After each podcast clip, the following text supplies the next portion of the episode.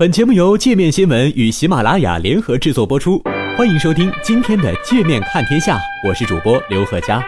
你知道吗？美国 CEO 薪资增速是员工的九十倍。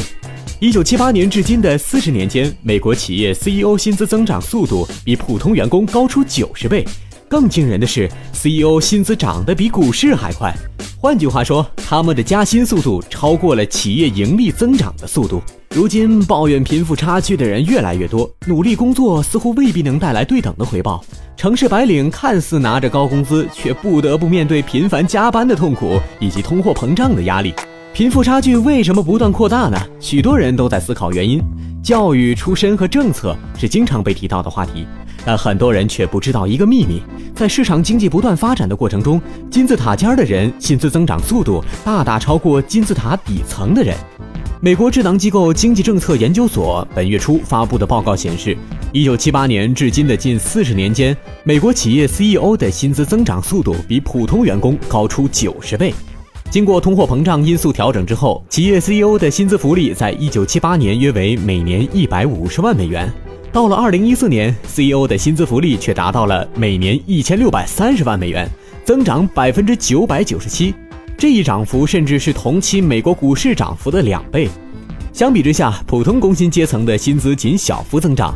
经通货膨胀因素调整后，美国私营部门非管理岗位普通员工占总岗位的比例约为百分之八十二。他们的薪酬福利在一九七八年为每年四点八万美元，到二零一四年增至每年五点三二万美元，增幅仅为百分之十点九。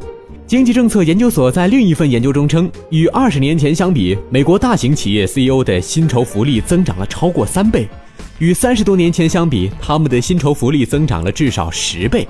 这种非同寻常的加薪幅度产生了溢出效应，带动其他企业管理层和经理人的薪资大幅增长。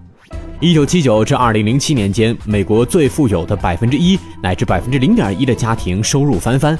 而职业经理人薪酬福利的增长，恰恰是背后的主因。平均来看，一九六五年美国企业 CEO 薪酬福利仅为普通员工的二十倍，但到了二零一四年，CEO 的薪酬福利却达到普通员工的三百倍。这也就解释了为什么越来越多的工作者强调职业生涯的概念。因为一旦步入管理层，获得的回报就可能成倍增加。但负面影响是，由于大部分人都想着往上爬，企业内部的办公室政治变得日趋白热化，尤其是在给管理层提供良好待遇的大企业。另一个问题是在许多大企业的管理岗位提供高薪酬的情况下，还会不会有足够的人才去追求创业？一种趋势是，大学毕业生都想进大企业。有工作经验的人都想换个管理岗，但没有多少人想创业了。